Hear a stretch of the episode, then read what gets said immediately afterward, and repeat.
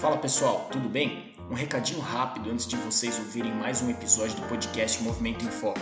Quer ser um embaixador do canal e ajudar na divulgação desse conteúdo que visa facilitar o entendimento sobre o movimento humano de forma simples, leve e descontraída? Bom, agora você pode. Estamos lançando camisetas com a qualidade reserva para arrecadar fundos para a divulgação do podcast com o objetivo de ampliar nosso alcance. Na compra das camisetas, você ainda terá descontos nos cursos da Brains for Share. Acesse o site reserva.inc barra Movimento em Foco para conferir os modelos.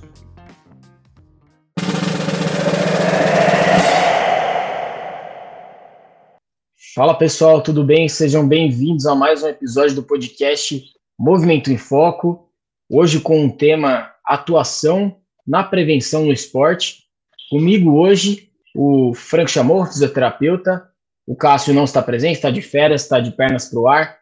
E quem a gente trouxe para conversar com a gente hoje é o fisioterapeuta Robson Almeida, ele que é fisioterapeuta do Palmeiras, então graduado em fisioterapia, tem pós em fisioesportiva e ortopédica pelo Unicid, atualmente mestrando em ciências da saúde aplicada ao esporte e atividade física pelo Unifesp, ele que tem como hobbies aí assistir filmes, Marvel, é, curte um samba, toca um cavaco e curte acompanhar, assistir, deve praticar também esportes de luta.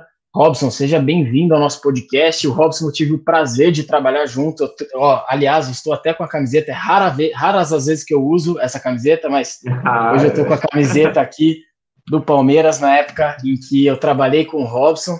O Robson que chegou lá no departamento nas categorias de base para melhorar muito a organização do departamento. Um cara bem, bem pragmático. E a gente vai ver que pragmatismo talvez seja uma coisa importante pensando em prevenção. Robson, por favor, se apresente e seja bem-vindo, cara. Pô, depois, depois dessa apresentação, eu não tenho, só tenho a agradecer ao convite aí da, do Franco e, e, do seu, Rafa. Vocês foram é, duas pessoas durante a minha formação, o Franco e o Rafa, durante o início da minha carreira aí, que eu tive a oportunidade de trabalhar e aprender muito com vocês dois. E, sem dúvida nenhuma, muitas coisas do que eu faço na minha prática hoje foram através de, de conhecimentos que eu, que eu tive através de vocês. Então, eu tenho a agradecer não só o convite de hoje aqui, de, de participar do podcast, de, do projeto de vocês, mas também a tudo que eu aprendi com vocês que eu aplico hoje na minha prática. Boa, show, show demais. Antes da gente ir para o papo mesmo, eu queria falar que nos bastidores a gente estava lembrando de conversa de sete anos atrás. Robson, além de tudo, é bom de memória, cara. É. pois é, eu, eu conheci o Franco, eu fui numa uma palestra da, da Liga de Fisioterapia Esportiva da USP, que o Franco era um dos coordenadores, se não me engano. Não sei se ele era o presidente dessa liga também, mas eu participei de uma palestra que no final tinha um processo seletivo para fazer parte da liga, né?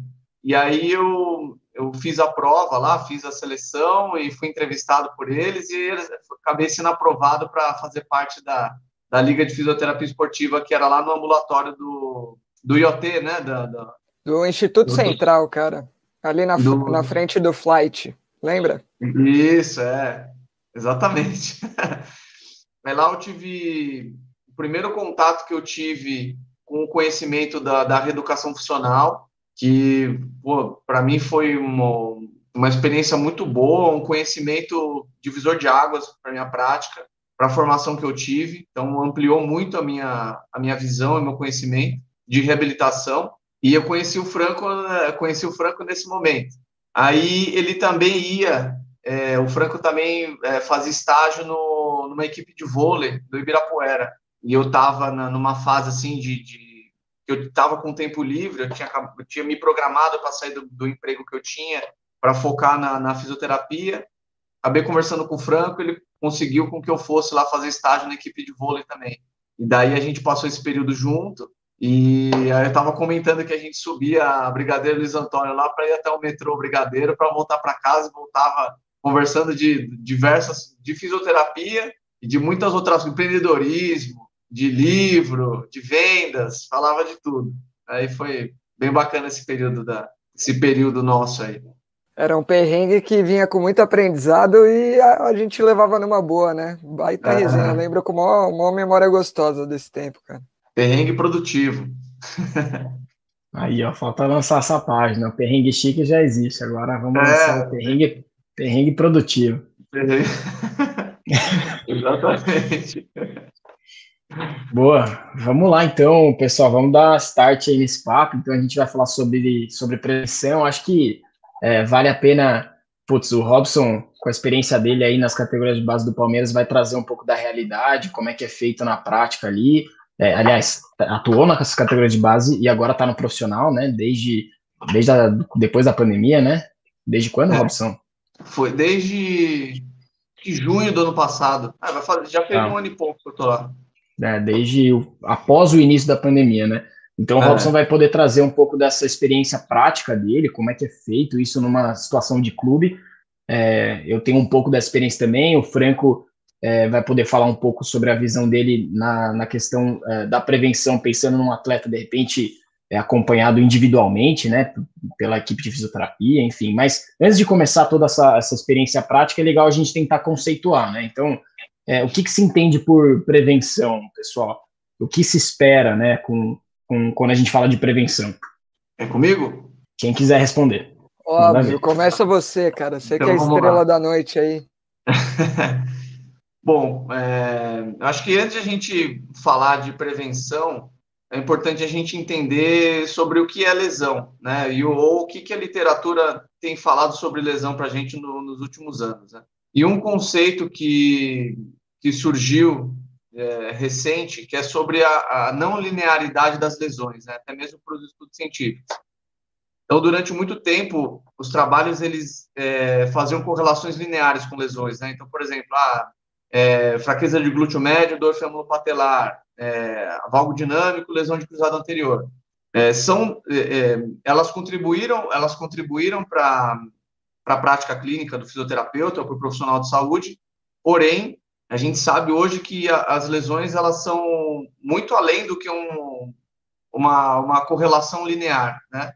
Então, ela, ela é multifatorial e ela está dentro de um sistema complexo, né? Então, são um conjunto de variáveis, um conjunto de determinantes que formam uh, um perfil de risco para um atleta dentro de um contexto, sendo no futebol, qualquer esporte, ter um perfil aumentado de se machucar e, e, a lesão ela acaba se tornando muito mais que um fator músculo-esquelético. Né? Então, tem muitos outros fatores, como sono, fatores biopsicossociais, fatores de recuperação, que, com, que quando eles é, interagem entre si, junto com os fatores músculo-esqueléticos, fazem com que esse atleta tenha uma, uma, um perfil de risco aumentado para se machucar. Porém, o que, o que a ciência nos trouxe até, até aqui é que esses fatores músculo-esqueléticos, além de eles serem os mais determinantes para é, quando eles estão num conjunto de, de variáveis para formar um perfil de risco, eles são fatores modificáveis. Então, a partir do momento que a gente é, identifica esses fatores modificáveis, né, que na grande maioria deles são é, músculo-esqueléticos, aí que entra a parte da atuação da fisioterapia e aí a gente começa a atuar dentro de uma esfera de prevenção de lesão. Isso vai passar antes por uma avaliação, então, primeiro você avalia para identificar esses fatores musculoesqueléticos que são modificáveis, que são passíveis de, de intervenção. É, você identifica essas variáveis, faz a intervenção, e a partir do momento que você realiza essas intervenções e reavalia, você está criando, você está dando mais capacidade para o sistema musculoesquelético de suportar a demanda do esporte. Então, acho que na minha visão, os principais conceitos para começar a falar de prevenção são esses: eu entender que a lesão ela está dentro de um sistema complexo, que são várias variáveis que formam um perfil de risco. Dentro da atuação da fisioterapia, os fatores musculoesqueléticos, que são fatores modificáveis, que a gente pode intervir, é, vão fazer com que o atleta aumente a capacidade do sistema musculoesquelético dele para suportar a demanda do esporte. E aí, a partir daí, a gente previne lesão ou faz com que a transmissão de energia, a, gente faz com que a transmissão de energia mecânica é, ocorra de uma maneira mais fluida e se acontecer uma lesão, possivelmente essa lesão ela vai ser menos grave do que ela poderia ser. Então, acho que para introduzir sobre prevenção, o que eu gosto de falar, o que eu gosto de pensar é sobre isso. A esfera é, da atuação, isso falando no que é a, a participação da fisioterapia na prevenção. Mas a prevenção ela é muito além. A partir do momento que a lesão ela é multifatorial, a fisioterapia ela tem, ela faz parte de um, um uma determinante de, dentro desse complexo. E a prevenção ela é multiprofissional. Robson, legal demais. Acho que você já deu o pontapé inicial e acho que acabou abordando muito do que a gente gostaria de abordar nesse tema mesmo, de, de falar. Eu gosto de começar sempre lembrando um pouquinho do nome, né? Tipo, então, prevenção. O que, que a gente quer, o que, que significa o prevenir aí? Então, quase sempre no esporte a gente está falando de um desfecho ruim, né? Que pode ser uma lesão, que pode ser qualquer coisa. No caso, a gente está querendo falar de uma lesão. E aí, entender toda essa multi, multifatorialidade, é assim que fala? É, esse contexto multifatorial. Multifatoriedade. Multifatoriedade, obrigado. É, entender toda essa multifatoriedade, acho que é importante porque realmente, acho que um, um, um ponto antes, vou, vou, vou até voltar aqui.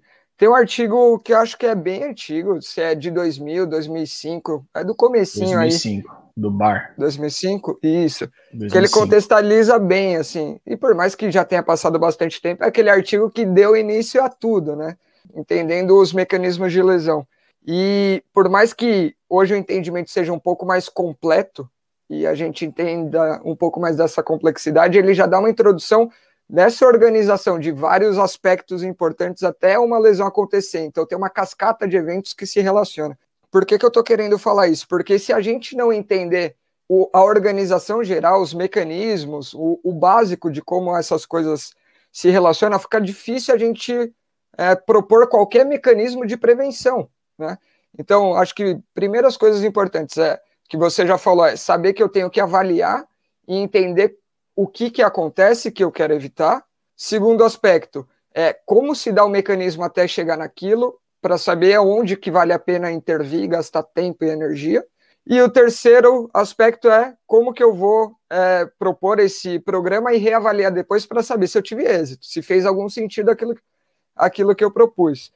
Então, acho que dado esse pontapé, a gente pode começar a considerar, seja aspectos de físio, seja aspectos mais gerais aí dentro desse mecanismo de lesão aí que a gente está conversando. E, Franco, acho que vale até legal, é, retomando que você citou aí o artigo de 2005, começou essa, essa discussão aí sobre, sobre prevenção e como, como atuar né, um pouco nesse sentido. É, acho legal a gente pontuar, até retomando aquele quadrinho que ele coloca no artigo, que é como que um atleta ele fica é, predisposto ou suscetível ao nome, né? É isso. Inicialmente predisposto, né? Fatores de Isso risco leva, internos, é, né? Internos, então a gente está falando de fatores antropométricos, é, estado fitness desse atleta, é, enfim, idade, fatores realmente internos ali, alguns modificáveis, outros não.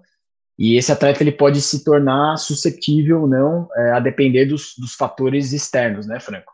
É, acho que é basicamente isso. E o que é legal é que quando a gente pega isso que você falou que já, já era tratado lá em 2000, 2005, com o que o Robson trouxe de mais atual, é que não para na barreira músculo-esquelética, você tem todos os outros aspectos aí que ainda estão dentro do, do fator de risco intrínseco. Então, a mentalidade do atleta, coisa que a gente já conversou sobre o assunto com a Carla de Piero. Então, aspectos emocionais envolvem também características antropométricas.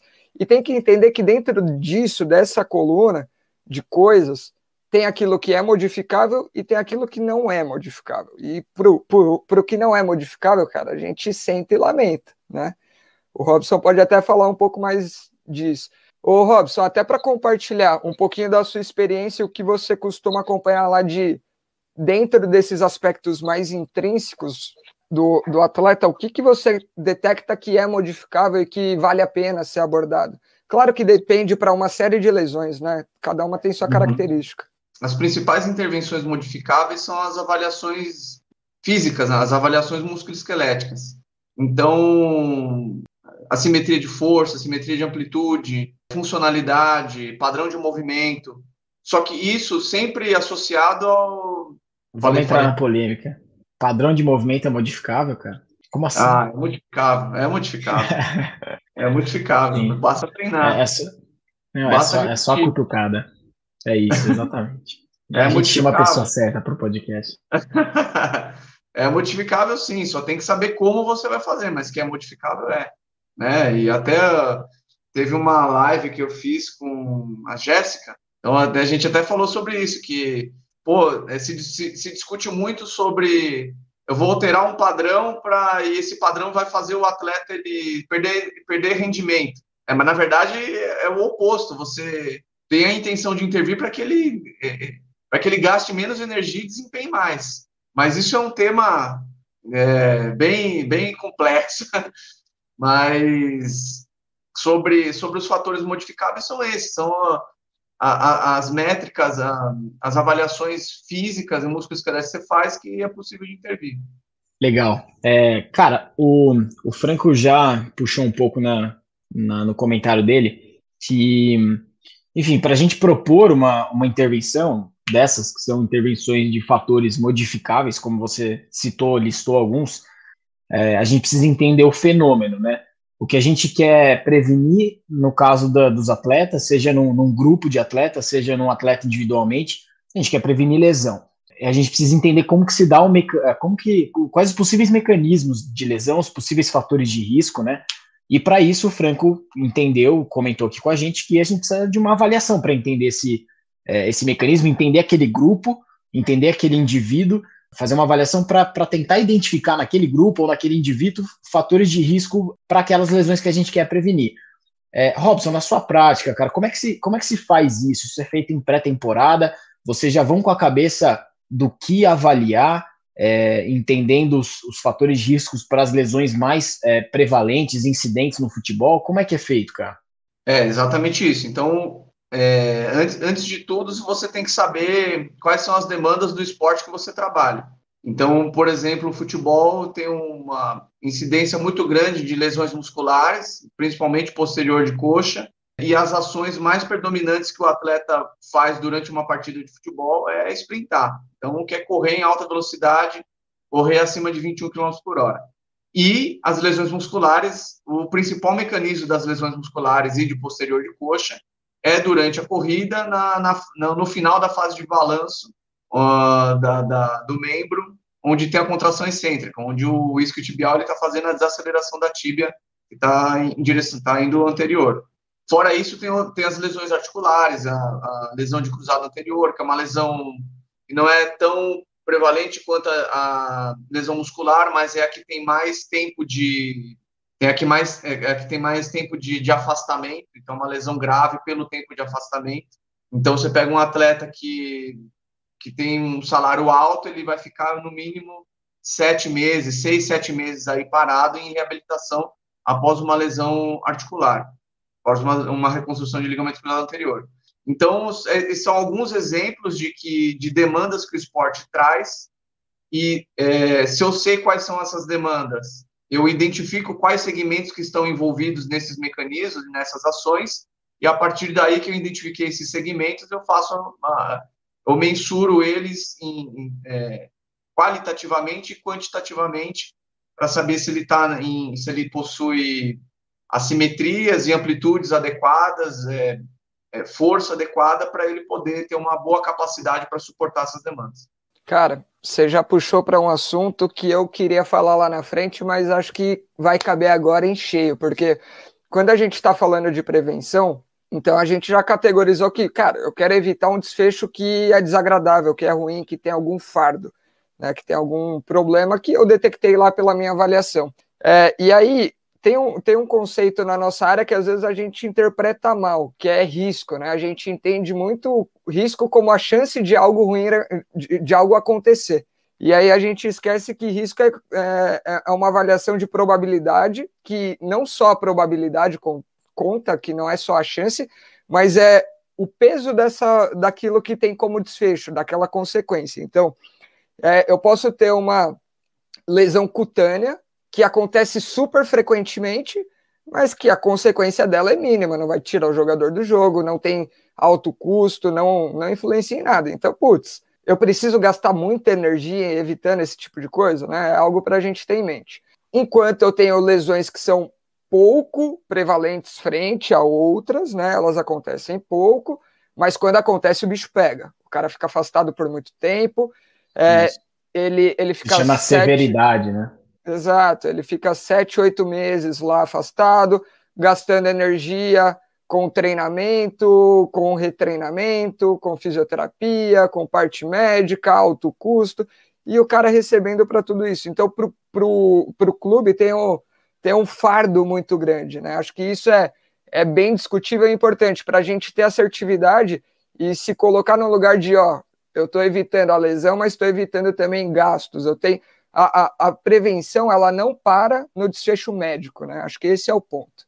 Não, perfeito. Eu, o que eu ia falar é para você assumir risco. De, é, você falou que tem uma lesão cutânea que não vai ter tanto, tanto impacto, né?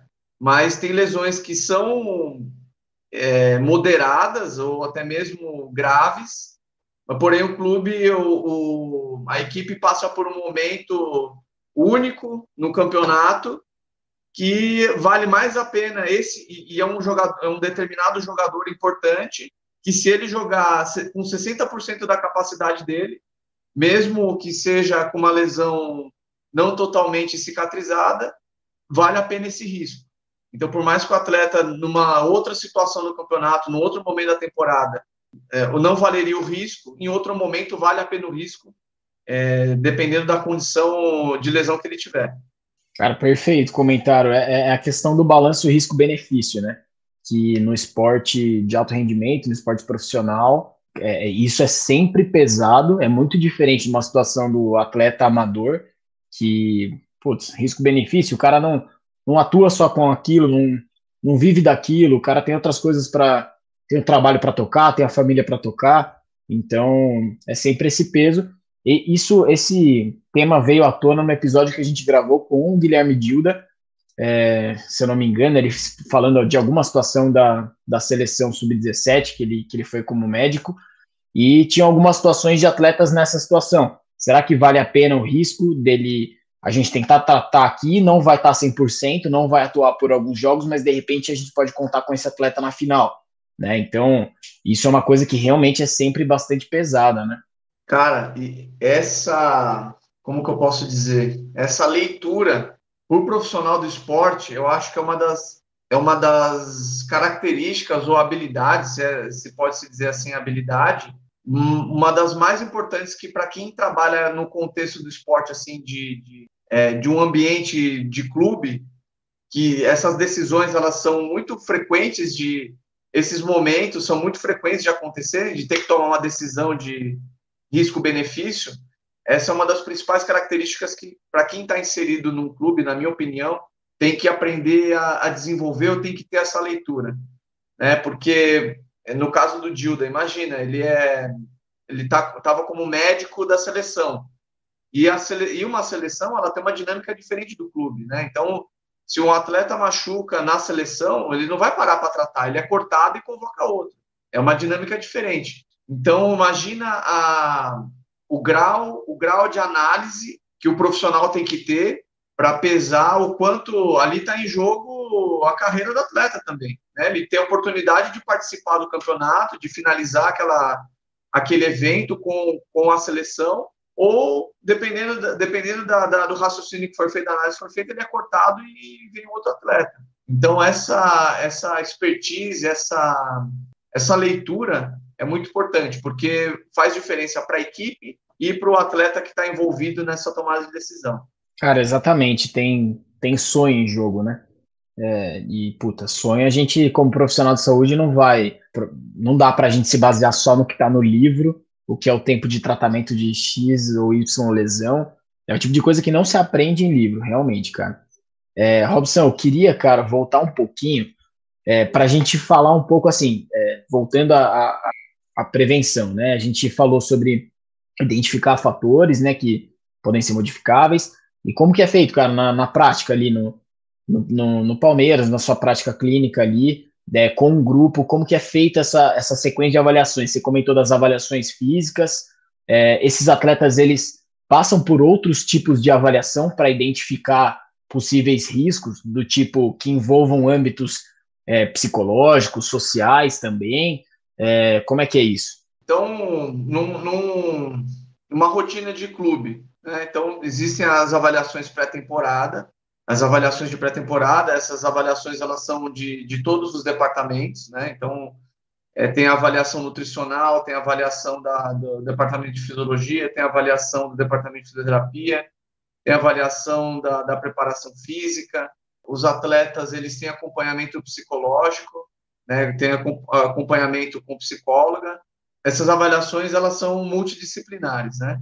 E uma, um departamento que eu acho que ele atua, falando de prevenção, que ele atua diariamente, e na prevenção, o departamento de fisiologia, porque eles são responsáveis pelo controle de carga dos atletas, né? Então, eles, através do monitoramento deles e, e da avaliação diária que eles fazem, por termografia, altura de salto e monitoramento de carga, tanto de treino quanto de jogo, eles, eles têm detalhadamente o quanto que um atleta é possível ele acumular de, de treino, de acumular de jogo, e se ele está e com outras métricas como altura de salto, é, é, termografia, indicar se esse atleta é, CPK, indicar se esse atleta ele está tá sobrecarregado, se ele uma partida a mais ou outra ele já pode estar tá com risco aumentado de se machucar. Cara, olha que interessante isso. É, você comentou que a físio é, pode atuar, intervir em fatores modificáveis no sentido de aumentar a capacidade do, da equipe, a capacidade do atleta frente às demandas do esporte. Na minha concepção também a físio pode atuar no sentido de é, não aumentar a capacidade, mas diminuir a, demanda, diminuir a demanda do esporte no sentido de diminuir as sobrecargas que aquele esporte impõe. Então, no primeiro exemplo, sei lá, me falta pô, força excêntrica dos isquiotibiais. Vamos trabalhar essa capacidade para ele melhorar e tentar reduzir um pouco a chance é, dele sentir uma lesão no sprint. Aí entram os, os, exercícios do tipo nórdico, que já se mostraram eficientes né, para prevenção. No outro exemplo, é, no sentido de diminuir sobrecarga frente às demandas do esporte, pô, adequar a biomecânica para que aquele é, músculo isquiotibial não sofra tanto quanto sofreria com uma biomecânica de corrida de sprint inadequada. E aí, você comentou agora como a, a fisiologia é, ela pode atuar no sentido de otimizar as demandas do esporte, né? Tirar esse cara de um treino quando precisa, fazer uma recuperação quando é necessário. Então, a prevenção ela é, é realmente essa balança entre capacidade e demanda, né? Às vezes tentando aumentar a capacidade, às vezes reduzindo demanda, e, e esse jogo constantemente, a fisiologia ali diariamente avaliando esse atleta no é, em loco, no treinamento dele, né? É, é perfeito. E essa balança então você imagina é, um atleta que ele tem ele tem as avaliações musculoesqueléticas, aí pode ser avaliações tanto da fisioterapia quanto da preparação física. Ele tem assimetrias, a gente ele tem um padrão de movimento que ele gasta muita energia. E ele está com acúmulo de carga, ele está com acúmulo de jogos, ele tem uma metragem muito aumentada. Esse cara, é, é, se você for se você for fazer uma análise juntando os dois departamentos, opa, esse atleta aqui se for, se for avaliar só carga externa, ele já está sofrendo. Agora, se você for avaliar é, a capacidade do sistema musculoesquelético dele de suportar essa carga externa que já está sendo alta, ele está sofrendo ainda mais. Então, é um momento de é, adequar a carga dele, de, se for possível, poupar, se for possível, ele fazer parte de um treino e fazer um complemento numa, numa intensidade mais baixa. E aí você, de uma maneira individualizada, você ir pontuando os atletas que estão com risco de aumentado de se machucar, estão com uma chance aumentada de se machucar ou não. Cara, é animal ouvir isso, porque você vê o quanto o sistema é, é colaborativo, né? Você depende de vários setores funcionando individualmente e em conjunto para o negócio dar certo, para a prevenção realmente vir com números no final. E o, o que eu gostei aí de tudo que vocês falaram é que se a gente ainda colocar outros elementos aí da individualidade do atleta, esses mesmos dados podem variar, né? Então você pega só um dado que pode ser a idade do cara, né? O tempo de resposta para um estímulo, para ele se recuperar de um estímulo, vai ser totalmente diferente. Então você pega um cara já mais para o final da carreira vai responder de um jeito do que o cara que está ali subindo da base. Isso é muito legal e foge daquilo que, tipo, para todo mundo é a mesma fórmula. Não. Assim como também a questão da decisão vai mudar. Qual a importância desse cara aí para o meu elenco? Quanto que eu preciso dele vale a pena correr um pouquinho mais de risco, né? Acho que você deve encarar isso diariamente, cara. Não, o que você falou aí de, de idade, né? Cara, por incrível que pareça, os atletas da base, os atletas mais jovens, eles, quando eles começam a, a, a jogar no profissional, eles, eles realizam muitas ações. Então, eles têm muitas ações. Então, eles, eles se sobrecarregam por ter uma intensidade muito alta, uma quantidade de ações muito grande. Já e isso expõe, acaba expondo ele a, a uma sobrecarga exagerada. O atleta mais velho, por mais que de repente ele possa ter uma recuperação diferente de um atleta mais novo, mas a, ele de repente ele tem até uma quantidade menor de ações de alta intensidade, mas a qualidade da ação dele é, é, melhor, porque ele não fica, ele não passa muito tempo fazendo ações de alta intensidade, mas a ação de alta intensidade dele é assertiva. Então é no momento correto, ele sabe o momento em que ele tem que botar o sistema dele para funcionar. O atleta da base não, ele acaba indo em, várias, em vários lances, atleta da base ou atleta jovem. Ele, ele participa de vários lances, ele vai para várias situações que de repente o, o atleta mais experiente ele sabe onde a bola vai cair, ele sabe qual é o momento certo de acelerar um passo, de acelerar uma corrida, ou de ele eh, não, não fazer um ataque na bola. Então, isso faz diferença também, a, a, a experiência dele e a, a qualidade da, das ações que ele vai fazendo, os momentos das ações que ele vai fazer. Cara, olha que interessante, a gente está falando de, de prevenção, a gente trouxe o Robson para falar sobre a experiência dele no futebol, mas ele falou algo que o Paulo Putinelli, falando sobre triatlon, falou aqui. Eu ia falar isso é agora. É, que é a importância, ele mostrou no, no, no doutorado dele, é, a importância da experiência. A experiência se torna um fator relevante para o atleta de, de triatlon, porque o cara sabe treinar melhor com anos de prática. Ele sabe é, quando tirar o pé, enfim. O triatlon isso tem outras características, né? Mas é, acho que dá para fazer esse paralelo, putz, bem legal. Ah, com certeza a experiência tem um peso fundamental, né? Então, enquanto ao longo dos anos você acumula experiência, você vai perdendo outras coisas. Aí tem que ver na balança o que, que conta mais, né? E aí, nada como você saber no que vale a pena investir, né? Onde que eu vou colocar a energia, já que eu tenho que dosar onde ela vai parar. Que é um pouco disso que, que o Robson está falando no final das contas. O cara que está subindo, ele não só por querer se provar, mas também por um pouco menos de experiência, ele vai em todas, né, Robson?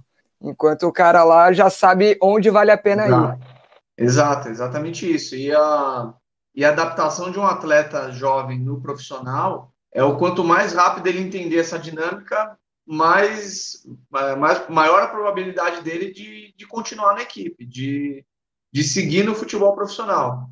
E os atletas que, de repente, eles demoram um pouco mais para entender essa dinâmica, para aprender o jogo do futebol profissional, de repente, é aquele que vai rodar um pouquinho mais, ele vai ter que aprender em outros contextos esse tipo de. Ele vai ter que adquirir esse tipo de experiência em outros contextos. Cara, isso serve para a vida, né? Vamos por esforço onde vai fazer diferença. Isso só a experiência vai mostrar realmente, né? que fique claro que depois desse podcast, ninguém nunca mais venha é, criticar o Romário. Tudo bem?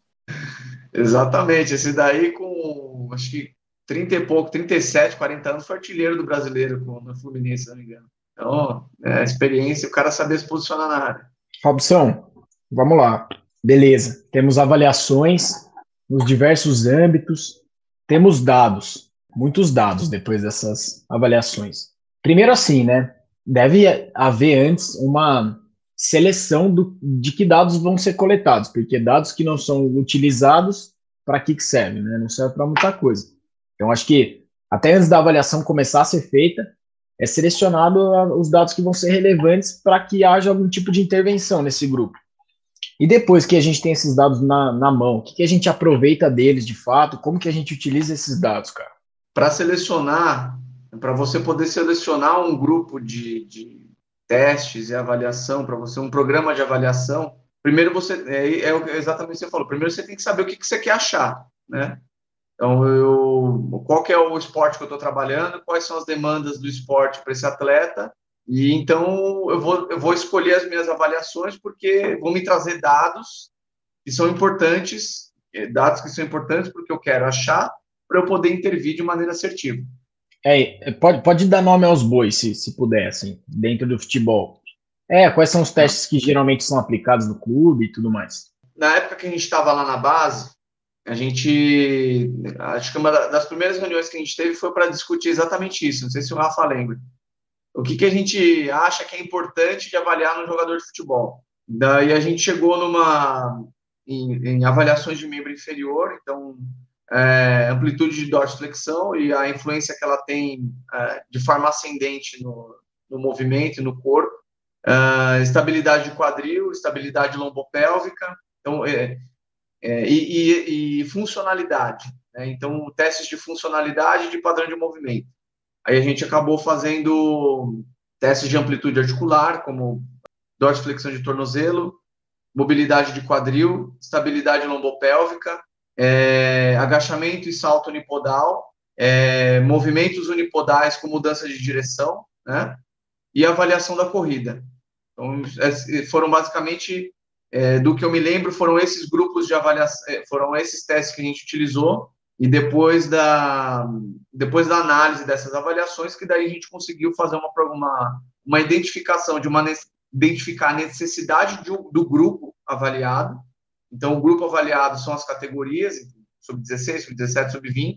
Então, esse grupo, eles tinham necessidades em comum, que daí, em conjunto com o preparador físico, na hora de intervir, ele que vai fazer um trabalho com o grupo, ele dentro da, da dinâmica dele, ele inseria essas avaliações, essas intervenções indicadas pela fisioterapia e atletas que possuíam mais de uma avaliação ou mais de uma simetria que precisaram de uma atenção maior, a gente fazia uma intervenção mais individualizada.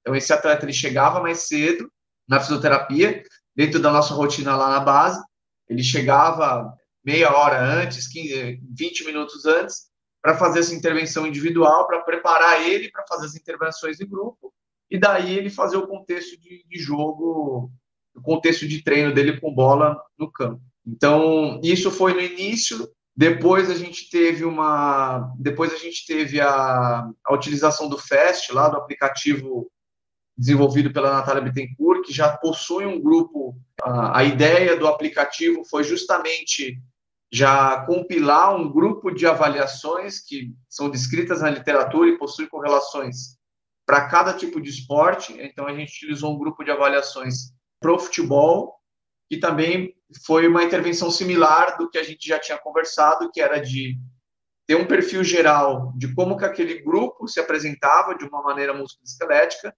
e de como é, alguns atletas é, deveriam ter uma intervenção, uma atenção mais individualizada. Cara, legal demais, ô Robson. Eu, eu gosto de voltar um pouquinho para a teoria para fundamentar o que, o que eu ouvi. Mas é como se a gente estivesse vendo aquela curva de Gauss e a hora da prevenção em conjunto a gente quer pegar o aglomerado que está ali no centrão, né? Tipo, então, pessoal, sei lá, vamos pegar uma, uma avaliação X, padrão de movimento da corrida. Quem está ali no meio, né, os 80% que estão ali na intervenção geral é o que você vai oferecer para o trabalho em conjunto. Aí você tem aqueles caras que destoam para o lado super positivo, né? O cara que corre super bem, né? Na sua avaliação, você não vai gastar tempo e energia com ele. E o cara que tá mal, tá lá no extremo negativo, aí você vai falar, cara, vem cá, vem cá, bichão, vamos trabalhar no individual que você precisa de atenção. É mais ou menos isso, né? É, exatamente isso. Exatamente. Tem o grupo, tem as intervenções vacina, né? que é aquela que a necessidade geral do grupo, que todo mundo tem a mesma, basicamente a mesma correção a ser feita, e tem aquele atleta que ele tem assimetrias muito grandes e, e outras outra, outros fatores que precisam intervir que não vai que se ele fizer só o geral não vai ser bom, não vai não vai ser o suficiente para ele. Ele Isso. vai precisar de uma atenção mais individualizada, um, uhum feedback, de repente, de correção de padrão de movimento, de técnica de movimento, que tem que ser de maneira individualizada. Então, é exatamente isso. Ô, Robson, e, cara, da, da sua experiência aí de um ano no profissional, é, é, feito algo muito diferente do que era feito na base que você descreveu? Como que é, cara, sua experiência recente aí? É, é diferente, é diferente, possuem, é, a gente utiliza algumas outras avaliações então, por conta de recurso também, tem um, a gente tem um recurso de, de avaliação de força é, no Kinel, a gente tem o, um, um, outro recurso que é o Nordboard, então ele dá uma métrica bem interessante para a gente de força excêntrica de isquiotibiais, uh, avaliações de amplitude, avaliações musculoesqueléticas no sentido de amplitude articular, a gente acaba utilizando as mesmas que a gente utilizava na base. O teste funcional que a gente acaba utilizando é o, o Y-teste também, que a gente entende que ele traz uma, ele traz uma variável de estabilidade dinâmica de, de membro inferior que para a gente é importante. É, fora isso, tem as avaliações, as avaliações da fisiologia, eu acho que de diferença da base, a gente tem um equipamento lá que é o DEXA, que ele tem uma, ele faz uma, uma leitura ali de é, composição corporal bem apurada, é padrão ouro nisso, inclusive. Tem as avaliações, tem os, os saltos, o SJ e o CMJ, que é feito pela, pela fisiologia também, e acredito que são basicamente esses. Então, a gente possui mais recurso, a gente possui mais recurso e uma logística melhor, né? Então, tem mais tempo para você poder fazer as avaliações. Na base, a gente tinha um tempo mais reduzido, e não que a gente não tinha recursos, mas eram recursos diferentes. Exigia de nós profissionais lá é, uma, uma, uma organização muito apurada para conseguir avaliar todo mundo no tempo é, que no tempo de pré-temporada que a gente tinha. Então, no profissional você acaba tendo, é, por ser um grupo menor e ter mais recursos, é um pouco mais tranquilo de avaliar. Mas é o que na base a gente não tem conseguido avaliar e fazer as intervenções também. Ô, Robson, até essa parte eu não vou, não vou entender nada, estou curioso, mas periodicidade de avaliação, cara, é uma coisa que eu fiquei curioso. Assim, imagino que tem algumas dessas coisas que são avaliadas início e fim de temporada, outras com uma periodicidade um pouquinho maior, outras até, sei lá, semanal aí, sei lá, para o monitoramento de carga do atleta, né? Essas coisas são praticamente diárias, né? Cê só, só, só pontua um pouquinho disso. O que, que varia mais? É, as avaliações diárias, o, todo atleta ele tem uma rotina quando ele chega no clube, né? Então a primeira coisa que ele vai fazer é passar na fisiologia. Aí lá ele faz, ele faz a foto de termografia, ele faz os saltos e daí ele, ele vai para o campo. Então essas duas variáveis é, foi, eu acompanhei, acompanhei bastante já dos atletas chegarem e ter essa rotina. Em termos de avaliação que foi atípico nesse ano, é, por conta de não ter, a gente não teve pré-temporada, né? Teve um período de pandemia que emendou todo o calendário, teve 10, 20 dias de, de, de folga, né, de recessão, e já voltou já disputando o Campeonato Paulista, né? Então, isso foi meio que é, Campeonato Paulista, Copa do Brasil, Campeonato Brasileiro, Libertadores, e emendou uma temporada na outra mas as avaliações que são feitas diariamente são mais frequentes pela fisiologia.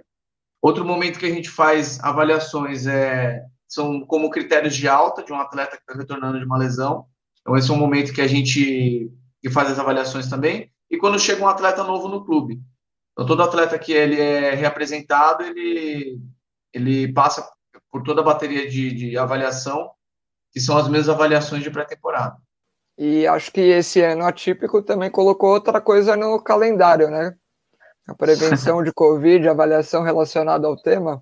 Exato. Pô, cara, dá, dá para ver o quão, realmente o quão complexo é, né? E, e isso gera inúmeros dados, né? De novo, também o episódio com o Dildo, ele tava falando disso, assim, dentro de um clube a enormidade de, variedade, de, de variáveis que, que vão estar em jogo para você tentar ler entender o que, que, se pesa mais dentro dessas variáveis, aonde que vale a pena intervir, onde não vale, pensando em prevenção num grupo, né? Ele, a gente até comentou, ele comentou no episódio sobre é, inteligência artificial, né? Nessa parte, eu não sei se aí na sua prática é já está próximo de ser uma realidade a utilização de, de inteligência artificial para leitura desses dados, sabe? Mas acho que vai ser uma coisa cada vez mais frequente. Ah, cara, é, a literatura tem falado muito, né, de machine learning, é, essa inteligência artificial para ler os dados e tal. Eu acho que é o futuro, mas é uma coisa análise de dados e esse tipo de esse nível de, de, de análise é, é bem complexo, cara. Mas eu fico refletindo, algumas vezes eu já refleti sobre isso, né? De, pô, e se eu tenho um sistema, um software, uma inteligência artificial que ela cruza, eu indico, eu indico zonas de, de, de risco, eu indico referências de normalidade de todas as áreas. Então, a nutrição me fornece dados, a psicologia me fornece um questionário e alguns dados, a fisioterapia fornece outros dados e a fisiologia tem os dados de que é o dado mais fidedigno, que é de jogo e de treino. Então imagine um sistema que correlacione todas essas variáveis, que interprete a complexidade de uma lesão, entende? Com o tempo, isso a curto prazo, eu começo, eu posso começar a pontuar quem são os caras que podem se machucar naquele período e tal, e onde intervir, onde eu ser assertivo para intervir pô, esse cara aqui não é músculo esqueleto, esse cara aqui é deficiência nutricional, pô, esse cara aqui é aspecto emocional, esse daqui é músculo esquelético, esse daqui é carga externa. E com o tempo, e, e, e numa, numa visão mais longitudinal, eu vou conseguir, possivelmente, achar padrões para algumas lesões.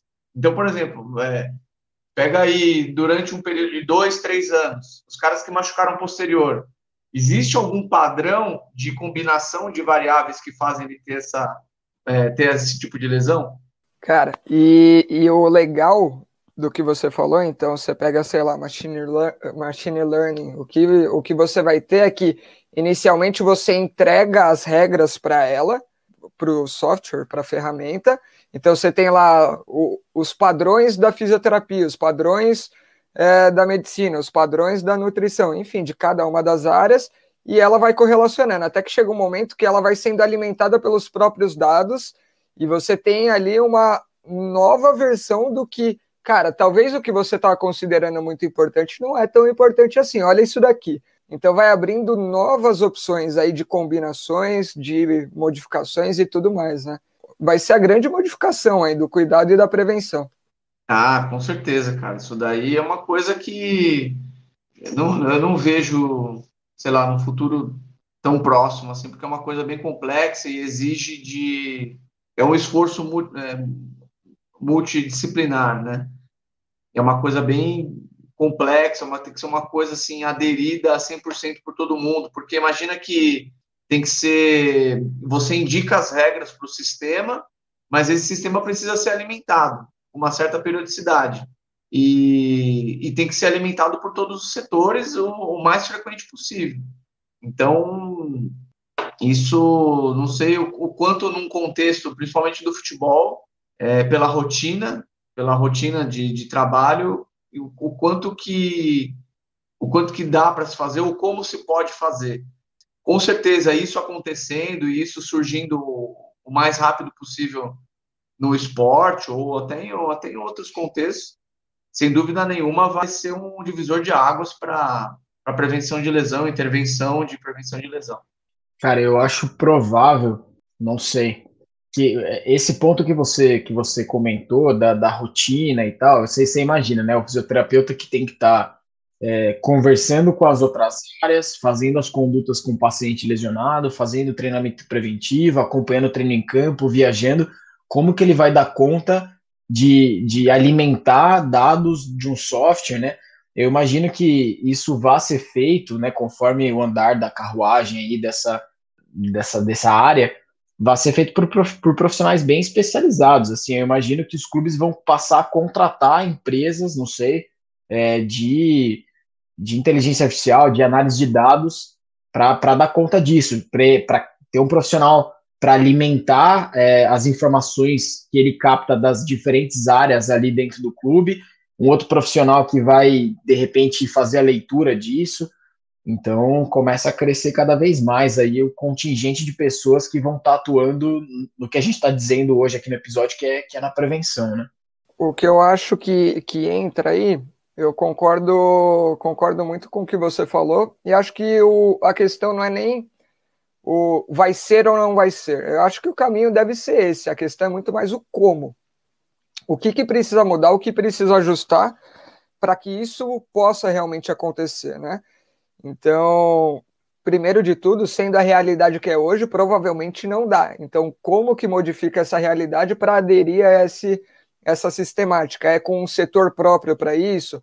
É com alguém dentro de cada um dos setores voltado? Enfim, aí é quebrar a cabeça lá para frente, mas que é uma possibilidade, isso com certeza é, cara.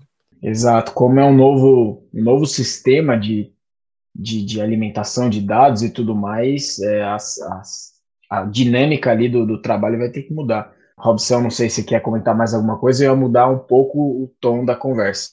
Não, tranquilo. É, eu acho que eu concordo que é isso aí. Até eu tenho acompanhado, é, tem, eu tenho visto um pouco mais sobre isso mesmo no, no futebol, a, analista de dados, né?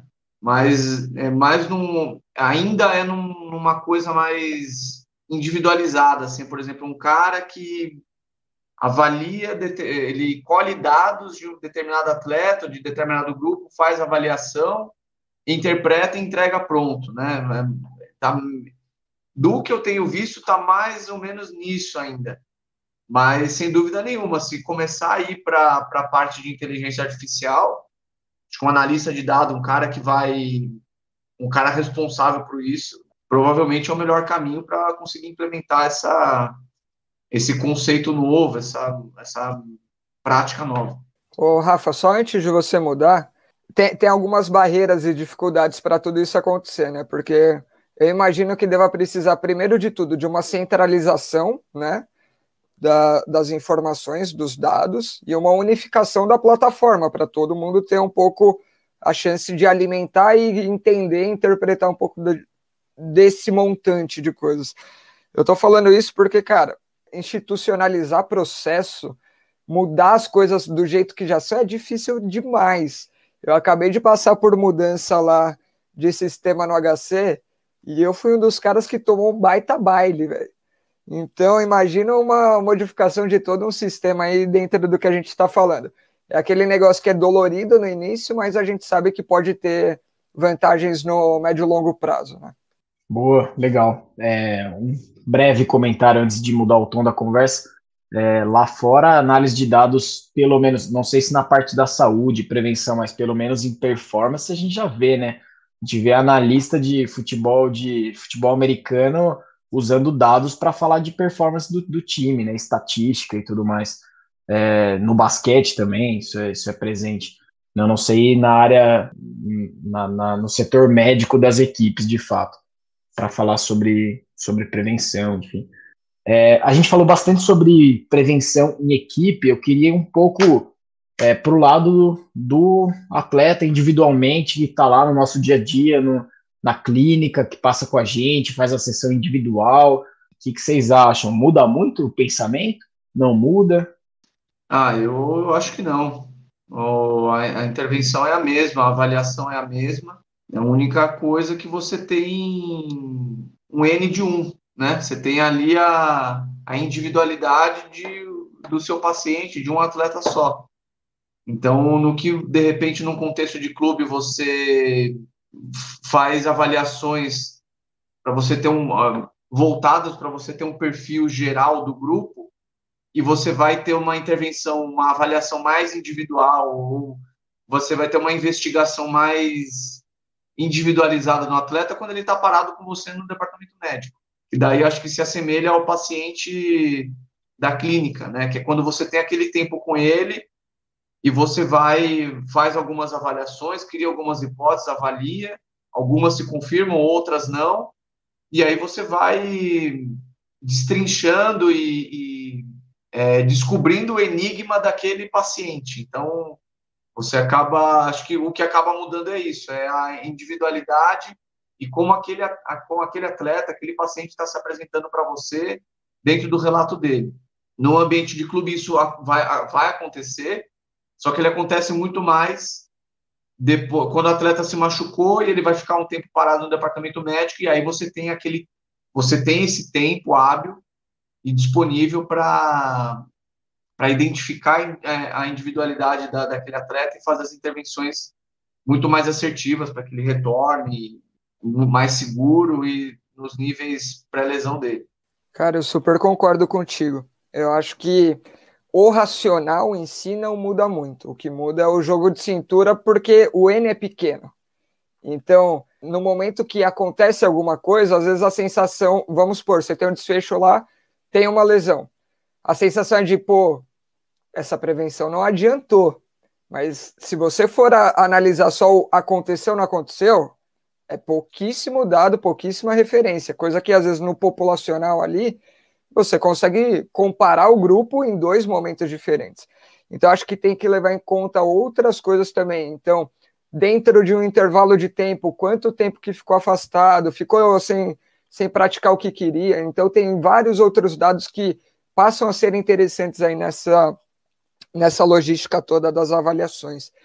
Só que o, o grande aspecto que eu gosto da, da prevenção individualmente é, é, de você conhecer tão a fundo aquela pessoa, aquele indivíduo, a ponto de você conseguir detectar coisas precocemente, entendeu? Você faz aquele controle bem, bem sintonizado, fino. Então, é, é uma grande vantagem, né? Você consegue falar precocemente, falar, cara, acho que é o momento de dar uma seguradinha, vamos fazer uma estratégia mais regenerativa, vamos segurar um pouquinho, ou vamos entrar é, você vai ter X, Y, Z competições daqui para frente, vamos entrar com uma carga diferente.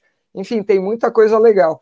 Mas o desafio aí fica justamente nesse, nesse meio de campo do que, que você está controlando, o que, que você está monitorando e como a pessoa também percebe a prevenção. Acho que isso é muito importante. Cara, cara acho que vocês tocaram em pontos que eu concordo. Eu vejo que é, é isso, assim, o, o, atleta individual que passa no, no, na sua clínica, ele, de, assim, de cara, ele, grande parte das vezes ele vai passar para você já com uma lesão estabelecida, tá tendo que tratar essa lesão, é, o seu objetivo ali vai ser prevenir recidiva daquela, tratar aquela lesão, prevenir recidiva daquela lesão, e prevenir, por que não, outras lesões, né? Ali na, na, no momento que você está com esse atleta, você tem a oportunidade de identificar fatores de risco ali para outras possíveis lesões. Eu acho que a, o acompanhamento individual ele também te dá a oportunidade, assim como num clube você vai conversar com as outras áreas, o atendimento individual ele deve extrapolar a sala do seu consultório. É, você tem que terminar de fazer esse, esse atendimento já sabendo com quem esse atleta ele treina, quem é o treinador dele, dependendo da modalidade, é, quem é o médico, de onde ele veio, e tentar aliar o discurso, alinhar o discurso com essas, com essas outras áreas, porque, de novo, é, a, a, a lesão ela é complexa, ela é multifatorial, e sendo assim, multidisciplinar, né?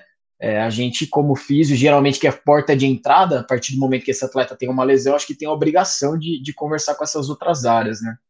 Ah, sem dúvida. A interação com outras áreas, ela é, não, tenha dúvida que ela tem que acontecer. Na minha prática, a primeira pessoa que eu busco é o fisiologista. Primeira pessoa que eu busco, ah, vou, vou montar minha programação de reabilitação, né, meu, meu programa de evolução desse atleta. Primeira coisa, eu vou, eu vou no fisiologista para entender quais são a, as cargas desse atleta, como que ele se comporta, qual, quais são as ações que ele faz em alta intensidade, para daí eu preparar ele durante esse período, eu saber o que, que eu tenho que prescrever de carga para ele, isso é uma coisa, não é falando mais de reabilitação, né? Mas é uma coisa que eu acho que a prescrição de carga assertiva para a gente na reabilitação ela é primordial, porque você está preparando um atleta, então você vai treinar um atleta sobre lesão, então você tem que saber prescrever a carga para ele, e isso a fisiologia me ajuda muito. E a partir do momento que ele consegue ter, que ele já está com o tecido já passou de uma fase mais aguda, ele está com o tecido mais regenerado, e ele consegue é, realizar funções, é, realizar ações mais funcionais, aí é o momento da avaliação. Aí é o momento em que possivelmente está tá na final da primeira semana ou segunda semana, é o momento em que eu pego esse atleta para avaliar ele, para identificar lá o gesto, o mecanismo de lesão dele, para ser específico e assertivo.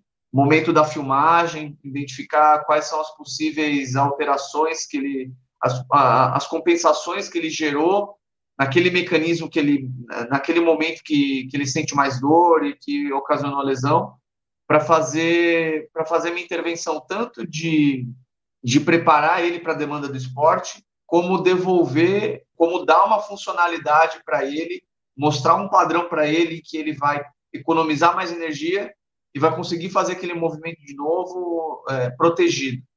Então, a minha, a minha intervenção, a minha reabilitação, ela, ela vai dentro desses dois caminhos. Tanto eu preparar ele, prescrever os treinos de força, é, é, programar as progressões de carga dele, tanto de, de sala de musculação quanto de progressão de corrida, mas também, ao mesmo tempo, eu estou corrigindo a função dele, estou corrigindo o gesto dele, aquele raciocínio do indivíduo, tarefa ambiente, saber o momento específico, o gesto específico que ele se machucou, a ação específica que ele se machucou, ou que ele apresenta a queixa, identificar os segmentos que estão envolvidos naquela queixa que ele apresentou e fazer as intervenções adequadas.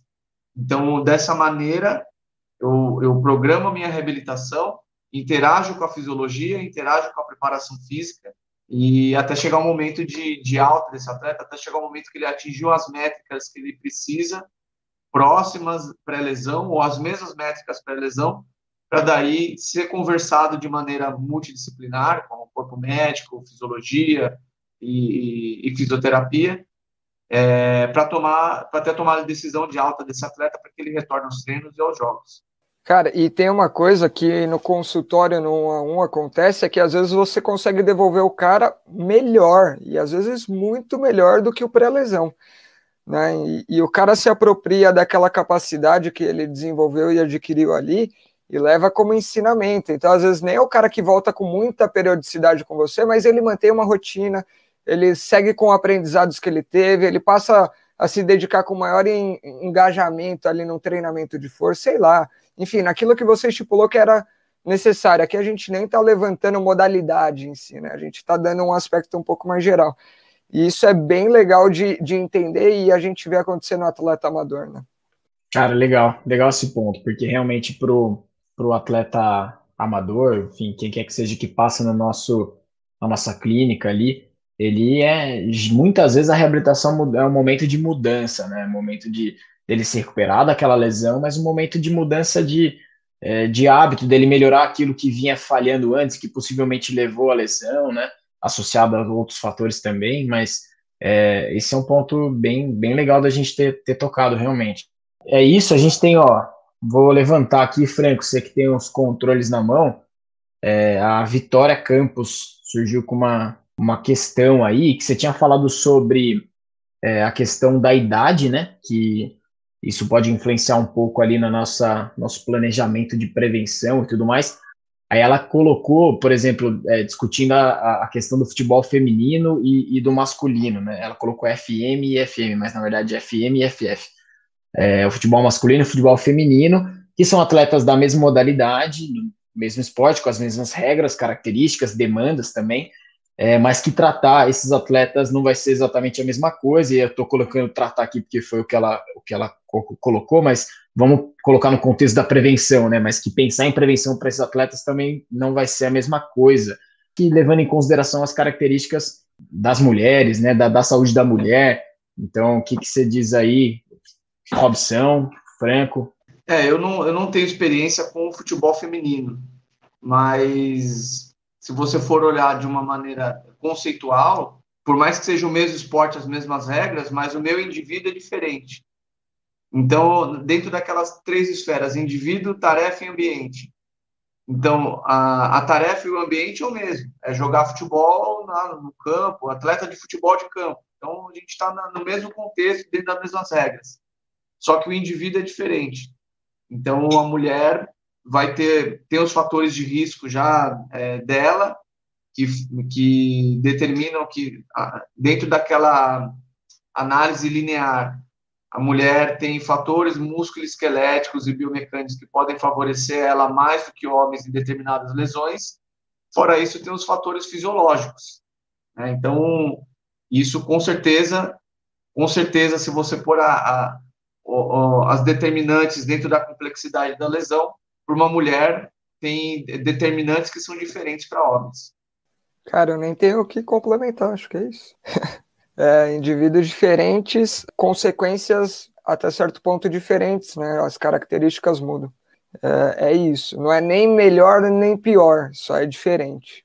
Sim, exato. Só lembrando o episódio que a Rafa Sinisgali participou aqui com a gente, que ela falou sobre é, deficiência energética do atleta, né, relacionada ao esporte, é, que é uma deficiência energética que antes se dava o nome de tríade da mulher atleta, hoje já se vê que é uma, não é só uma tríade, ela não acomete só três sistemas, e não é só da mulher, o homem também apresenta, né, deficiência energética, é basicamente você estar mal nutrido frente às demandas do esporte, né, mas a, gente nessa conversa, ela trouxe um pouco, né, desses dados em relação a a própria a próprio treinamento, como tem surgido discussões no sentido de oscilar é, a periodização do treinamento de acordo até com o ciclo menstrual, né? Então a performance pode depender um pouco do, do momento ali do ciclo menstrual e tudo mais. Então realmente é, pensar nas demandas do, do esporte feminino, acho que não sei se é uma realidade geral, mas é algo que vai ser pensado cada vez mais daqui para frente,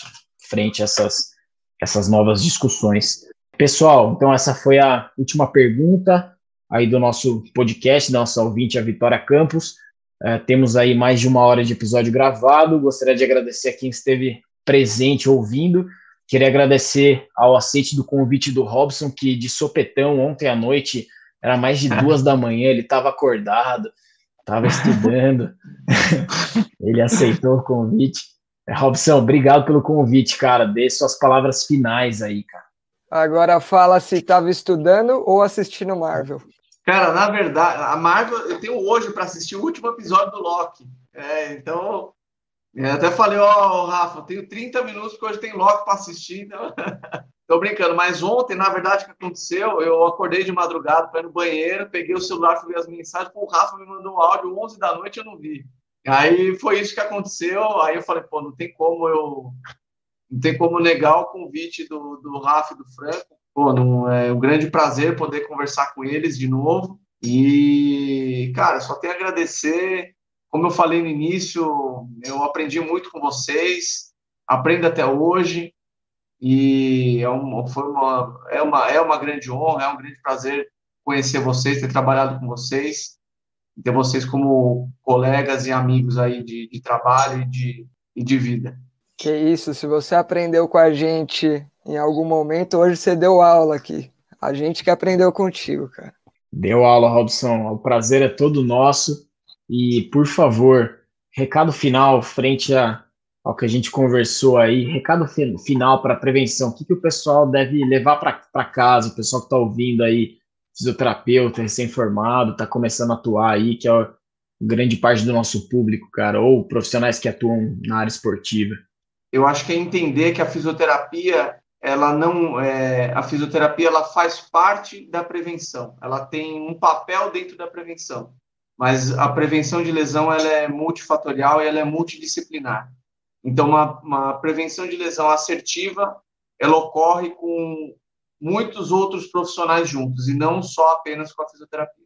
Legal. Ou seja você fisioterapeuta que atua no consultório sozinho se você quiser prevenir lesão, não adianta ficar presinho ali no seu espaço. Você conversa com quem está envolvido ali na cadeia de profissionais que cercam seu paciente também. Né? Isso não é só válido para o clube. Acho que é uma mensagem legal. Galera, obrigado pela audiência, quem esteve acompanhando aqui ao vivo na gravação do podcast, quem esteve ouvindo até agora o episódio nas nossas nas plataformas de streaming. Até o próximo episódio. Valeu. Valeu.